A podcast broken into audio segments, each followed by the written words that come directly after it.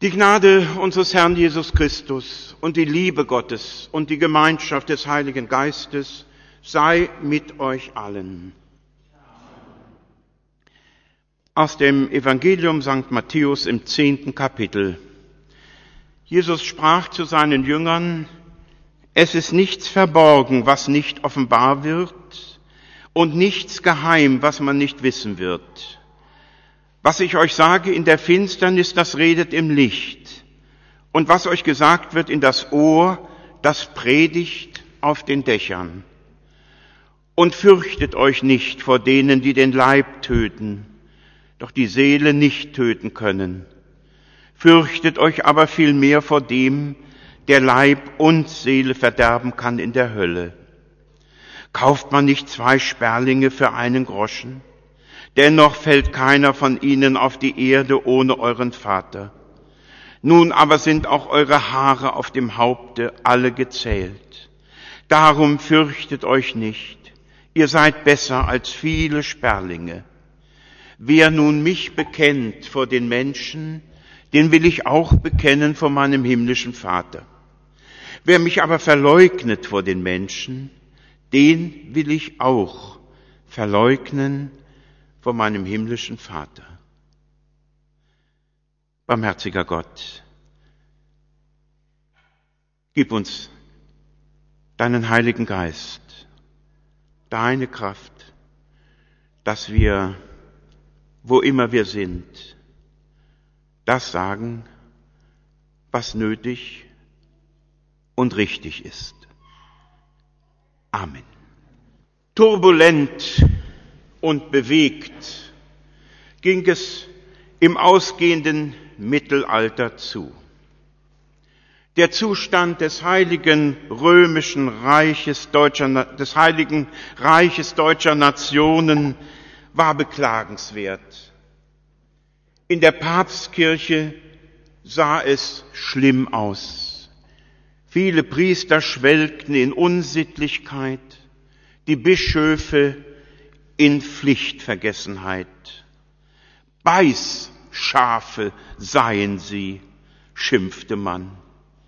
Gepredigt wurde damals auch, aber oft nicht das Evangelium.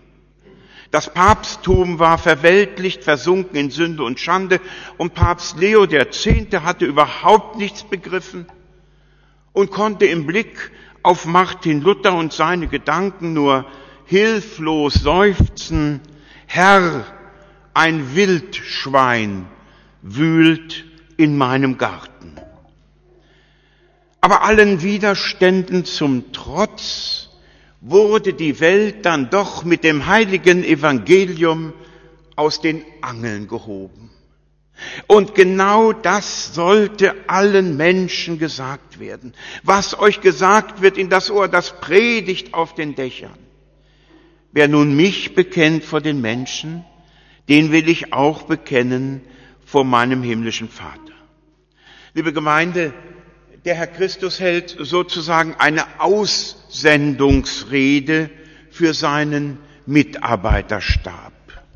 Nicht hochstudierte, schlichte Männer stehen am Anfang ohne Spezialausbildung, ohne irgendwelche gesellschaftlichen Vorrechte.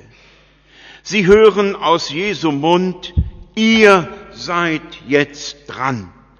Geht und predigt, sagt weiter, was ihr glaubt. Das Himmelreich ist nahe herbeigekommen. Leute, die von ihrem Wesen her eher furchtsam und ängstlich waren, wurden beauftragt und mitten unter die Leute auf die Straße geschickt. Das heißt, ganz gewöhnliche Menschen sollen gewöhnliche Dinge ungewöhnlich gut machen. Wer nun mich bekennt. Was haben wir denn zu sagen und zu bekennen. Wir feiern heute keinen Heldengedenktag. Wir feiern auch nicht den grandiosen Start eines Reformbildungsprogrammes aus dem Jahr 1517, zelebriert mit Hammer und Nagel vor der Schlosskirche in Wittenberg, sondern wir danken Gott für seinen Diener Martin Luther, der in unvergleichlicher Weise auf das heilige Evangelium gehört, die heilige Schrift studiert und den Herrn Christus in die Mitte der Kirche gestellt und gepredigt hat. Leidenschaftlich, fast bis zum Zerbrechen quält sich Martin Luther mit der heute weithin verstummten Frage ab, wie kriege ich einen gnädigen Gott? Er hatte noch keine Ahnung davon, dass Gott diesen Satz längst umgedreht hat und andersherum gefragt hat, nämlich, wie kriege ich meinen Martin Luther? Und hier stolpern wir nun geradezu in das Evangelium hinein und entdecken, was wir heute am Reformationstag feiern und bekennen. Wir feiern unseren Vater im Himmel, der seinen göttlichen Sohn hat Mensch werden lassen, um uns zu kriegen. Der kleine Martin Luther aus Eisleben hat in seinem Leben zunächst nur das Fürchten gelernt vor einem Gott, der tatsächlich Leib und Seele in der Hölle vernichten kann. Der kleine Martin hatte ständig Sorge, nicht genug zu sein. Diese Sorge findet man bis heute unter den Menschen. Also versuchte der erwachsene Martin mit allen Mitteln dem großen himmlischen Vater zu gefallen. Er unterwarf sich dem Klosterjoch, er fror, er fastete, er wachte, er betete, er bettelte, er beichtete, einmal sogar sechs Stunden lang. Er wurde ein Mönch über alle Mönche und fast wäre er daran zerbrochen, bis er endlich beim Studium der Heiligen Schrift den Gott entdeckt, der den Menschen liebt. Weg mit den guten Werken aller Heiligen. Weg mit dem Ablass und der Verehrung der Reliquien. Nur dieses zählt und gilt. Christus, der sein Kreuz auf den Golgatha-Berg schleppte, will für dich und für mich vor den Vater treten. Vater, richte nicht ihn, schau auf meine Kreuzeswunden. Und das heißt, wir bekommen eben nicht, was wir verdient hätten, sondern was Christus für uns am Kreuz gewonnen hat. Vergebung, Leben, Seligkeit, Liebe. Das ist, liebe Gemeinde, so ein bisschen wie mit der Watte. Ich mache mich sauber mit ihr, sie wird durch mich schmutzig und landet im Mülleimer. Der Dreck, der an mir war, der klebt jetzt an der Watte.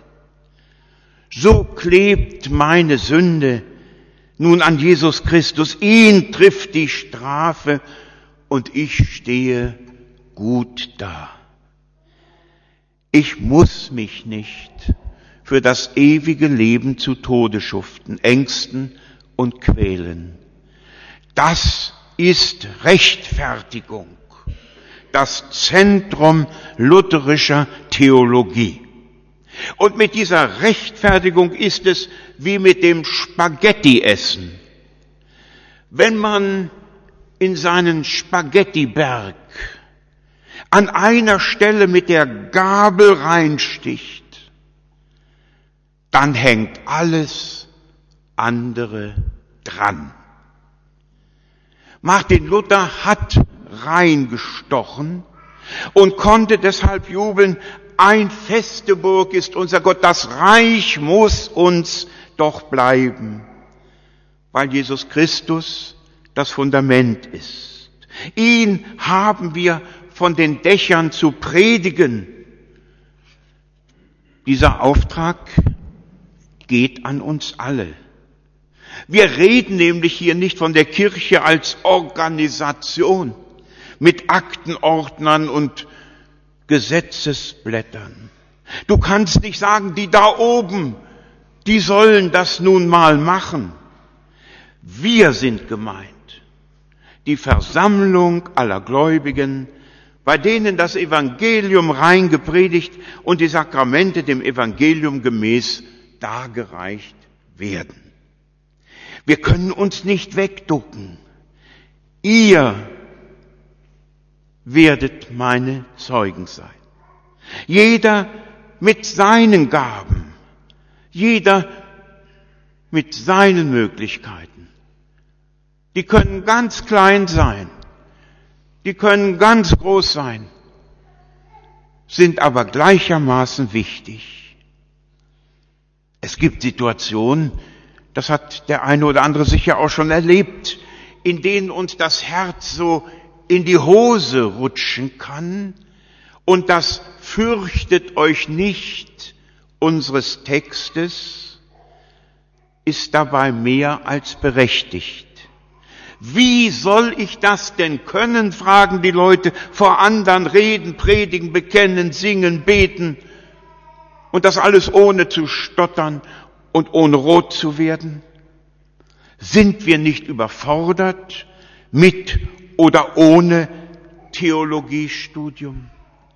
Liebe Gemeinde, keine Aufregung. Der Herr Christus sendet uns zwar aus mit seiner Botschaft und wir sind dabei auch wichtig, aber dennoch wir tragen diese Botschaft nicht. Diese Botschaft trägt uns oder noch besser, Christus trägt uns. Und nebenbei bemerkt, er nimmt auch das in Kauf und bringt auch das zurecht, was uns aus Schwachheit daneben geht, was wir nicht bringen und wo wir schief gewickelt sind. Redet im Licht, predigt auf den Dächern. Und da muss man schon fragen, spürst du, das klingt nach dem Ende unseres privatisierten Lebens, da kann es leicht ungemütlich werden. Wie sagen die Leute, auch die Christen, was ich glaube, geht niemanden was an. Wir müssen unsere Meinung sagen. Es kann nicht sein, dass einer, der es mit uns zu tun gehabt hat, hinterher sagen kann, was ist das? Ich habe noch nie vom Evangelium gehört. Es kann nicht sein, dass einer, der mit uns gelebt hat, sich darauf berufen kann, dass sich das Evangelium ihm nie in den Weg gestellt hat.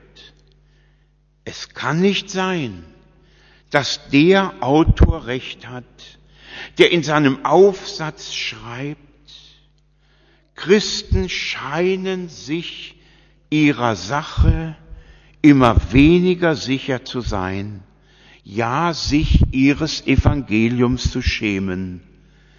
Ganz anders die muslimische Seite. Auch unserer Kirche möchte man es immer wieder ins Stammbuch schreiben.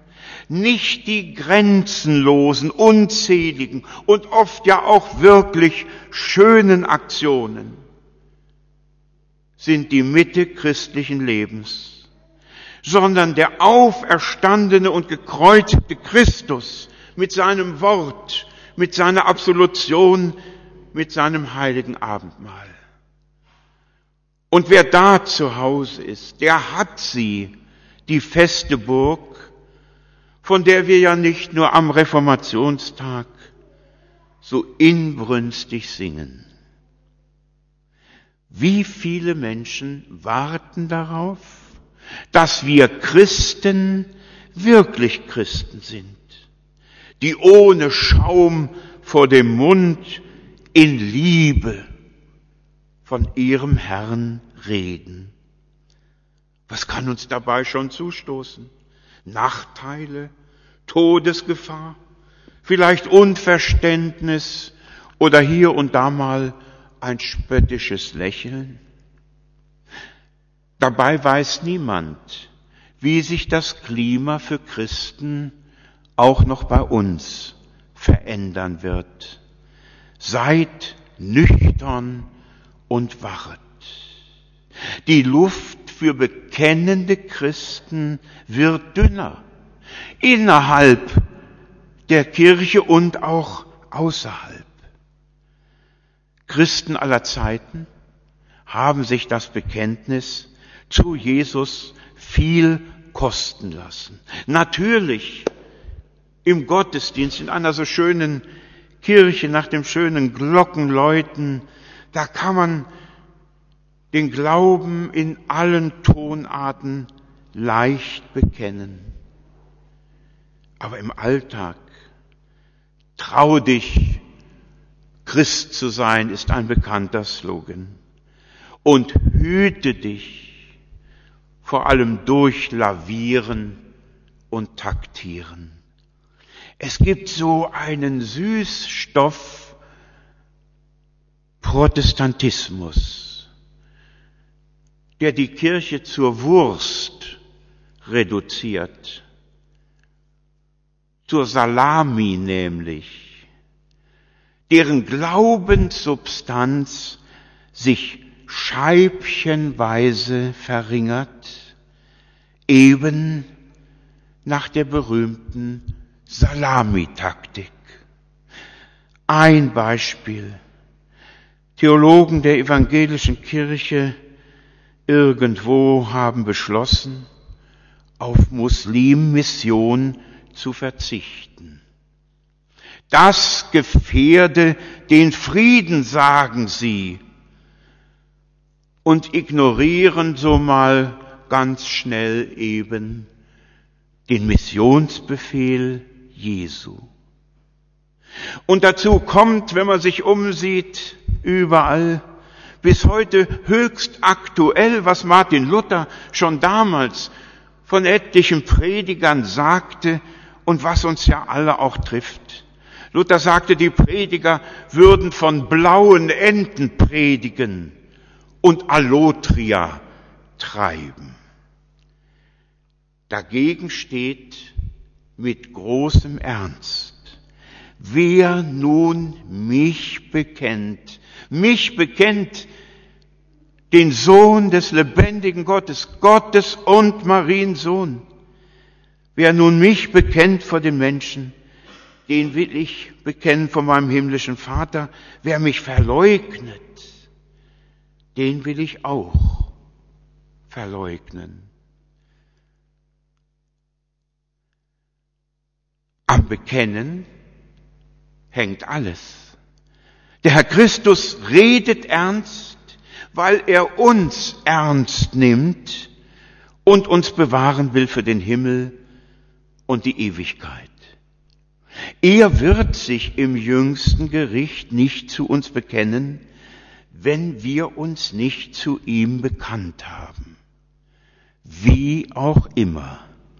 Liebe Gemeinde, als Martin Luther 1546 lebensgefährlich erkrankte und das Reiben und das Auflegen warmer Tücher und die Arzneien nichts mehr nutzten, dann fragten ihn seine Getreuen, ehrwürdiger Vater, wollt ihr auf Christum und die Lehre, die ihr gepredigt habt, beständig bleiben?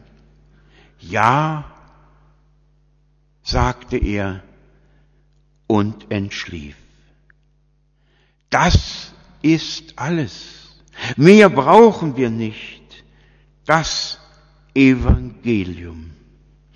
Liebe Gemeinde, mit dem Evangelium, das Gott uns durch die Reformation neu geschenkt hat, mit der Predigt, mit den Sakramenten, mit den herrlichen Chorelen, kann man gut leben und selig sterben. Und so nehme ich mir vor, ich will Christus bekennen. Und das ist gut. Aber noch besser ist, er hat sich schon längst zu uns bekannt. Fürchte dich nicht, ich habe dich erlöst, du bist mein. Amen. Und der Friede Gottes, der höher ist als alle menschliche Vernunft, bewahre eure Herzen und Sinne zum ewigen Leben. Amen.